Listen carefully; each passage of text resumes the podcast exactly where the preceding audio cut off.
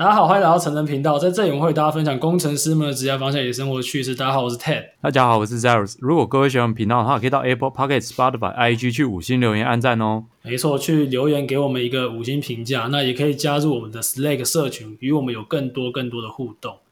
好，我们今天这一集是邀请到一位也是土环学群的朋友，那我们先欢迎今天的来宾，欢迎今天的来宾 Joe。哎，大家好，我是 Joe。那我毕业自成功大学，对，那我。读的是这个这个水利系，对啊，只不过目前的工作是这个软体工程师，对对。要如果要听就软体工程师的分享，那请到我们的上一集去收听哦，就是他转职的心路历程，以及给予没错呃想转职跑道的听众一些建议，这样子。没错，那我们今天这一集还是希望，因为有一些听众朋友，假设啊，你今天是学士。那你还没有毕业，那或许你也可以听一下水利系它未来的一些发展，来决定说哦，你要不要继续呃朝着往方方向走等等。那今天这一集会是给大家一个参考。那在一开始可以先请就这边简介一下水利系它整个大方向，因为你其实都大家比较常听到土木系，水利感觉好像比较小众，它中间的差异是哪些？好，嗯、呃，这一块的话，我觉得可以跟 Zeros 讨论。对，那但是我这边先稍微讲一下，呃。因为我目前的工作就是已经完全不是土木领域，就没有走水利系。那所以这边是比较基于我在学生时期的感想，然后还有加上我一些朋友他们在业界时候给我的心得。那我觉得水利系跟土木系其实他们在实务应用上，它差异并没有那么大啊。只不过因为水利系是土木系的一个分支嘛，所以说你土木的这个工作范围会比较广。那当然，你的这个土木技师的这个牌照也比较好用，但是基本上，如果你是这个公务员啊，又或者说，应该基本上你这个土木的啊，跟水利的，他们在工作上，像公务员的选择啊，或顾问业、营造业，其实它这些选项差异都不大。那只不过土木，我觉得它比较牵扯到一些 RC 混凝土这种钢体的东西。那所以你可能在设计结构上面的时候，像水利系要切入的时候，会比较不容易上手或入门啊。这只是我以这个学生时期的观点，然后搭配我一些在业界工作朋友的这些看法。那我不知道这个 Zeros 有没有这样的感觉，或有没有就是觉得说我这样讲是不是有哪里不对之类的？我觉得蛮蛮对的啊，就是土木系真的是有，你可以说结构比较多一点，也或者是。呃，结材结构材料比较多一点，然后营建管理比较多一点，这是都是真的。那成大土木它比较特别，就是它把土木系，然后里面很多应该有的分支全部都拆成各个系，水利、测量、交通，然后都都有点拆掉了。然后如果台大的话，就是整个土木就是南瓜所有，所以它的它的那个呃研究所就是好七个组吧，还八个组，就很多，然后都叫土木所这样，所以就台大土木是整个比较集中啊。然后成大土木就是把它都打散掉，然后土木土木系唯一会去水利系修课的，那时候就只有一个必修水文学。那那因为那个水文学就是它那个讲堂是那种半圆式的，然后椅子很舒服，是然后冷气又开很强，所以有时候会不小心就睡着。那你水利系 你们大概都修什么课的比较多？你说我们水利系修的课程吗？对啊，如果你最有印象，或者是你。比较喜欢或特别喜欢的课程，嗯，就是水利系的话，像呃，反正大一的时候，其实大家都差不多啊。那这边再稍微差一下，就是水利系这个大一哦，超凉，真的是有够闲。人家都在就是可能一堆周报啊、实验啊、化学实验、物理实验，好多周报，然后水利系都在那边玩，都在那边睡。好，那大一的话，大家应该差不多就是微积分啊、物理啊，然后还有工程图学这种课程。那水利系是没有化学实验的，就是比较特别。那再就是大二的时候，可能就是工程数学啊、流体力学，然后还有一些工程力学。然后大三就会比较硬一点，就是有很多的实验，流力实验、大地实验啊。然后你也有专题要做研究。那还有一个这个结构力学。那这些就是算大三最忙的时候啦。那大四就蛮闲的哦，大四就看自己想要做什么这样。啊，里面比较喜欢的课程，应该这样讲出来，好像人家不相信。就其实我个人比较喜欢这个流体力学跟工程数学。对，那这两个感觉好像很难，但其实它没有想象中那么困难。就是至少在大学的课本里面接触的时候是没那么困难，但应用上应该说不定真的很难。对，哎，你不能讲流利啊，他们在我咱们流利当一一票人。哎，你你要你要知道我第一次修流利期末几分吗？跟你讲一下，好像只有个位数吧。土土木系的大刀教授干超屌，没有我我后来就知道我不会过，我就 干妈的，那我直接把那个注意力全部转往其他科，然后就其他科就还还 OK，然后就只有流利，哎，干怎么那么低这样，然后就要重修。对，这边讲一下这个土木系有一个很很猛的教授，两个字的教授哦，一次砍都砍一半的人以上，超硬。哎，那就你那时候硕士研究方向也是，就是就是你刚刚说的流体方面的吗？嗯，我的研究方向其实是跟城市比较有关系的，所以这也是让我后来会有考虑去转这个城市设计师，也是这个一个原因之一。对，那那个时候我是做模拟，就是你可能，但其实虽然说是跟城市有关，但其实我们在做的事情就是干，你就是输入参数进去，然后你让电脑跑。电脑跑出来，你去看那个图，然后你跟他说：“嗯，这边流场发生什么事啊？那这边可能会有侵蚀啊，就其实很水，我真的觉得超水。对，我真的觉得超水，好好笑。对，那那你的那个论文的题目叫什么？我蛮好奇的。干，我我没不好意思讲，哎，我真的觉得很水很烂哎。干，你说大家去那个什么台湾论坛还是什么那个叫台湾全国研究论坛去查这样？对，你知道我还故意把那个。这个五年后才能看对对对，我把收藏权用最久，我觉得那个是真的是乐色，我不敢拿出来给人家看，所以这边就就就不说我那个这个点到为止，对，就是跑模拟、跑流场分析，对对对，然后去看图说故事。那土木土木有土木技师嘛，然后结构有结构技师嘛，测量也有测量技师，那水利有水利技师啊，你觉得有需要去考吗？水利的话，就是如果你今天想要走本业，那就是在这个。像营造啊、顾问啊这种方向发展的话，那我觉得你的这个技师牌一定要考。就是你既然已经有想要在这边发展了，那你可能只有想要成立公司，那你技师牌就是一个拿工程的一个必备的东西，那也是成立公司很重要的一个资源。那如果你是想要走公务员啊或教授，那就不用，因为你们这个牌不能租哦，租不出去，就是被法规限制住。那这个牌到底有没有需要？其实你没有牌的话，你的薪水的变化会比较缓慢。那但是如果你有牌，你的起薪会比较高一点。那当然后续你调薪的机会也比较大啊。你有牌，这样你可以把你的牌租给公司，让他们去接更多的工程。那可能有一些公司也会想要跟你租牌。那这个牌到底有多好呢？一年大概就是平均四十万的这个收入直接给你哦。欸、好像比鸡哥说的高哎、欸，但是鸡哥没有说这么高。其实土木其实蛮蛮蛮相近的啦，可是因为可能土木比较多人有这个牌照，你知道吗？没有，但是我听我听说那个公定价就是三十几四十哎，差不多差不多。对对对，但土木就是因为人多嘛，人多就是那个知道供供给需求的问题会有点降降价了。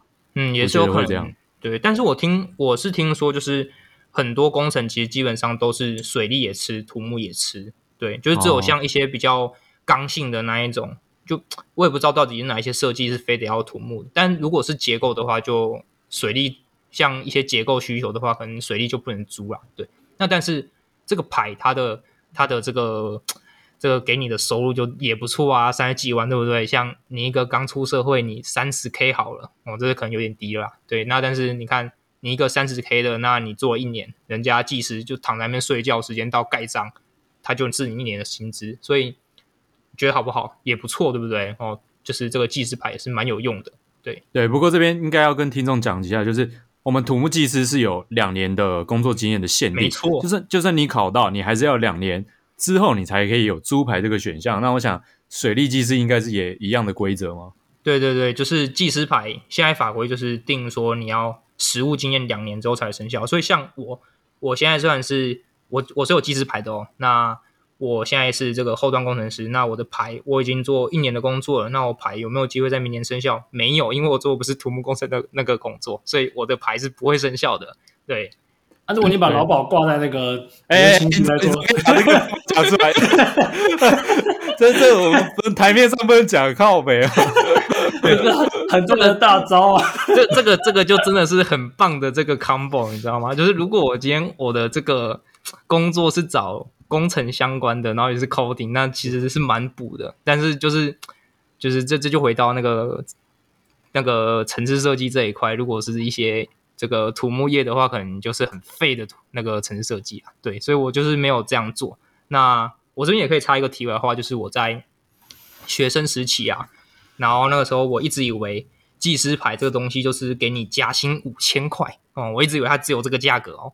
然后我那时候还跟我指导教授说：“干我这么辛苦，然后花这么多时间要去考这个牌，啊，考完我这个加薪才五千块，那太坑了吧，对不对？”然后这个这个技师牌又满街跑，嗯，就像刚刚在座子说的，就是需求供给很多嘛，但是需求相对少。那我就觉得这个牌在市面上这么多，那我已经准备这么辛苦了，还不一定租得出去。然后就算租出去，我也是加薪五千块，那我那怎么算都觉得好浪费时间。然后结果在这个实际上，就是你的牌真的不会说很难租哦，就是你真的考到你的牌，其实是没想象中那么难租。那原因是在于说，很多人他都是走公务员，那就像我们水利系毕业的一半几乎是公务员，那他们考到机师牌。就都不能用啊，那这个时候你看你就已经少掉一半的对手。那再就是你租牌你要有一定的实务经验嘛，那你有实务经验，你敢不敢挂保证？你敢不敢担那个责任？哦，你就又刷掉一些人。所以说，其实你真的考到牌，你要租出去，其实没你想象中那么困难。OK，好呀，所以这个风险也是有的嘛，就是水利其实。就是你们就可以去租那种铺柏油路的啊，就就不不比较好。对对对对，柏油路站。对，哎、那我想问一下，刚刚提到嘛，公职啊，然后有些转职等等，可不可以跟大家分享一下水利系的朋友出路大致上都是哪一些？好，那我身边的朋友有一半是公务员，然后好像有另外一半基本上是顾问业，那走营造的，就是顾问跟营造是不一样的，那走营造的也是有，那只是相对比较少，然后有一些就是直接转职的，就像我。然后有，当然也有那个出国进修啊，然后去读这个博士，然后回来要当教授的，这大概就是水利系啊，它的一些出路。那这个土木系好像我自己觉得应该也差不多啊，就是公务员啊、顾问啊、营造，然后学界应该差不多吧。嗯，没有没有差太多，基本上都是这个套路。对对对，就是是其实薪薪资还没有很高。哎，你们薪资应该也跟土木反正都应该都差不多吧？对啊，对啊。四十二上下，对对对对，然后你要做的很累哦，感觉是很累。那你给你有没有给水利人，然后想往这个领域深造，或者是他想要继续往这边发展，你觉得可以给他的建议或者那个想法分享？你有哪一些？好，那今天如果是这个高中生啊，我不知道有没有这种听众，就是如果你今天想要进来水利系，那你可能这个物理要学好一点。那微积分哦，像你会碰到那个高三就有极限嘛，啊，可能有一些是想要转转系的啦哦。那微积分的话也要强化一下。那这个流体力学没有你想象中那么困难哦，这是给那些想要进来水利系的人。那如果你是说你想要去这个水利系的业界，那你可能需要什么东西的话，那你就是可能要熟悉一些套装软体，像是 ArcGIS、那 SketchUp，然后 AutoCAD 这一些绘图软体啊哦。那如果你今天已经想要往这个业界发展，那你想要选择营造跟顾问的话，那我觉得你可以先问自己：你如果不靠土木，你就活不下去吗？哦，你今天想要选营造或土木，你先问自己，你是不是除了土木你就一文不值了？哦，那这是第一个问题。那第二个就是你有没有这么多热情，可以让你在营造业跟土那个顾问业生存？有没有这么多热情？哦，所以我这两个这个提示就很明显，就是你想要跑就要趁早，对。就像，对对，我记得我前阵子看到一个 PPT 的文章，它里面就写了他在这个土木业七年的心路历程，然后其中一句就是，如果以后他生小孩，他一定不让他走土木哇。对，所以你就看那个过来人都都是这样子的想法。那想想念土木，先打断他的手脚；对，想想念土木就打断你的脚，让你不能去上学 或水利这样。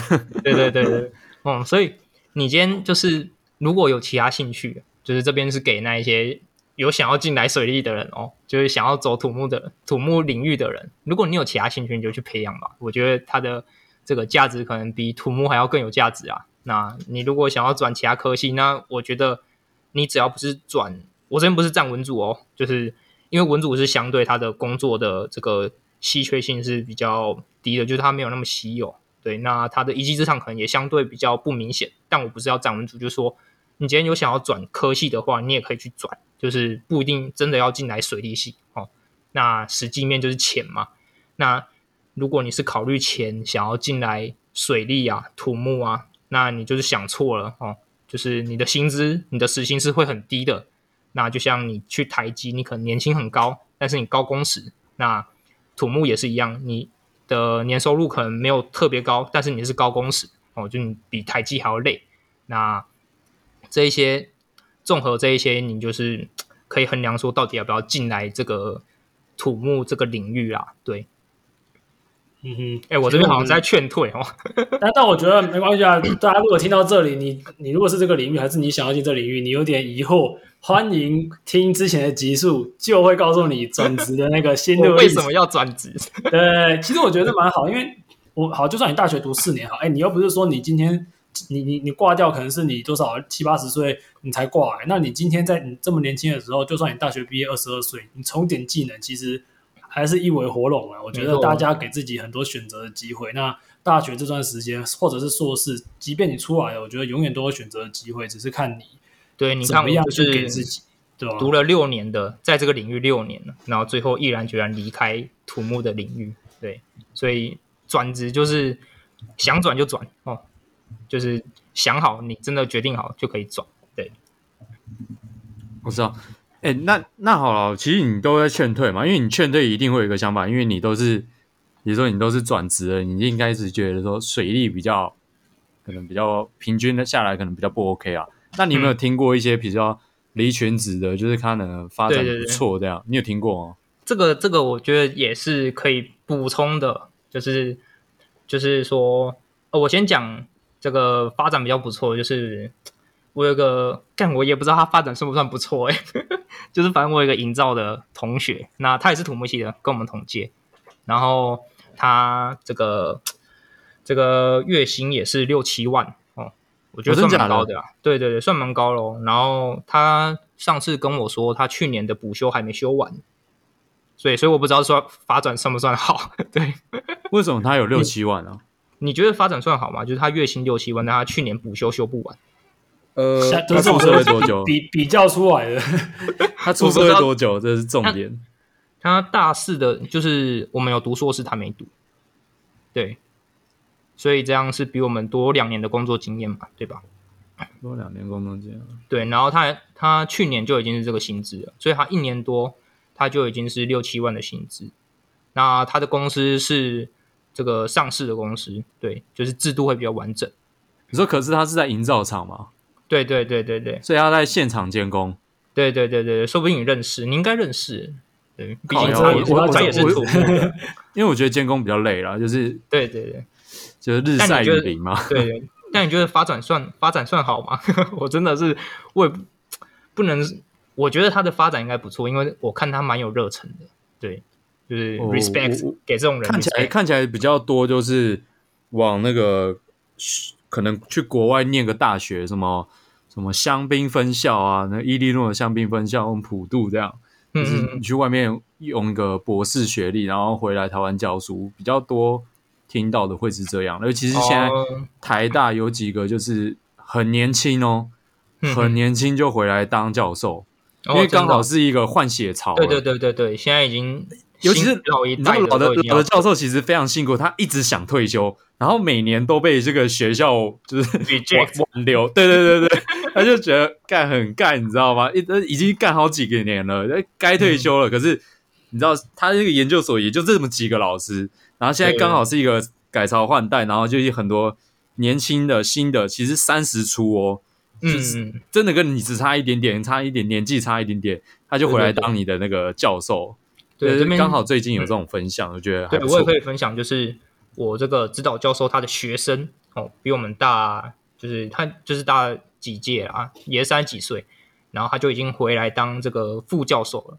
对，就现在跟我们跟我指指导教授在同一层楼，嗯，师生师生都在同一层楼，都是当教授，好猛哦！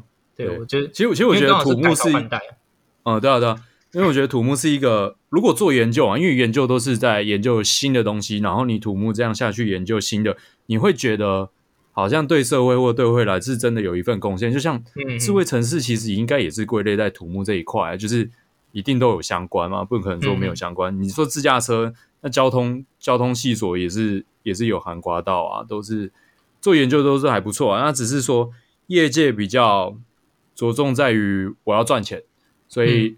你要新的吗？不好意思，这边可能不会有，就是就照公司走的这样，所以你可能觉得每天做的事情比较 routine，比较不变，然后然后薪资又是给的比较死啊。其实就是现况，业界是这样，所以我觉得如果对土木很有兴趣，我有一些朋友真的就是去去美国念博士，就真的就是要去念博士，然后有兴趣就是会回来教书。那对土木算是还是算算蛮好玩的。嗯像我一个教授，他就是上课都会拿着一个星巴克，然后他就会说：“哦，我好穷哦，我只能喝星巴克。”然后像他就是国外回来的，那他在国外读书的时候也有接工程。你看，我不知道这能不能讲哎，靠背啊！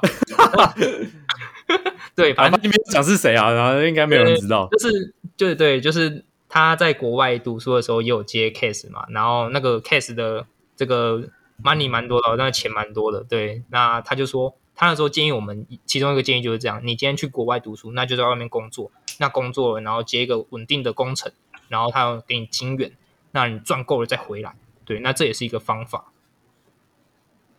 呃，现在现在其实这种刚才有讲到蛮多学界嘛，那其实现在国家也感受到这个学界的。人才缺乏，所以有蛮多补助博士生的一些计划。那之前也有请博士的朋友来分享，如果大家有兴趣的话，可以去了解一下。嗯，那我觉得刚刚其实我们现在涵盖范围也蛮多，就大家可以去评估说你在每个产业嘛。虽然说我们我们频道是以呃可能是 ECS 领域比较多的来分享，但我们也希望未来会有更多不同工程相关领域都让大家去知道说你在做每个选择。我们希望你得到资讯是比较全面的，那会让大家在做决策的时候。比较不容易出错。那我们今天非常感谢 Joe 跟我们分享这么多水利系的一些想法。补充一下，就是我刚刚在劝退嘛，那我不然我讲一个吸引的点。我，刚跟这个 Zeros 之前在聊天的时候也有聊到，就是你今天在土木系想要赚钱没问题，你撑个十几年，那你的资历够了，你就可以开公司。那公司开起来，你就是几百万的收入在等着你，几百万、几千万绝对跑不掉。你的工程就是那个。工程金总金额就是这么高，所以你撑得到那个时候就绝对没问题，财富就在眼前。对，就这样，算是吸引人的点。对对，我我有听过开公司真的是削爆，对，削爆，直接就是那个你上初怎么压榨，你你以后就怎么压榨别人。对对对，这这这是真的，这是真的。就是你也知道给大学生或给硕士毕业生的薪资是多少，然后你就就这样给，然后你背后可能就拿那些很多这样，嗯，就是现在的情况。对，以上是我分享。对，对，那我觉得大家大家都已经知道说有几种方式了嘛。那刚刚几个能讲不能讲的，反正都讲了。那你们有没有就是 get 到这个点？我觉得大家就自己可以去思考一下，蛮多选择，然后选择的机会就在自己手上。嗯，那还是谢谢 Joe 跟我们有这么多的分享。好，不会，谢谢，谢谢 Ted，谢谢 Joe，谢谢大家哦，嗯，谢谢，拜拜，今天就到这里，谢谢大家，拜。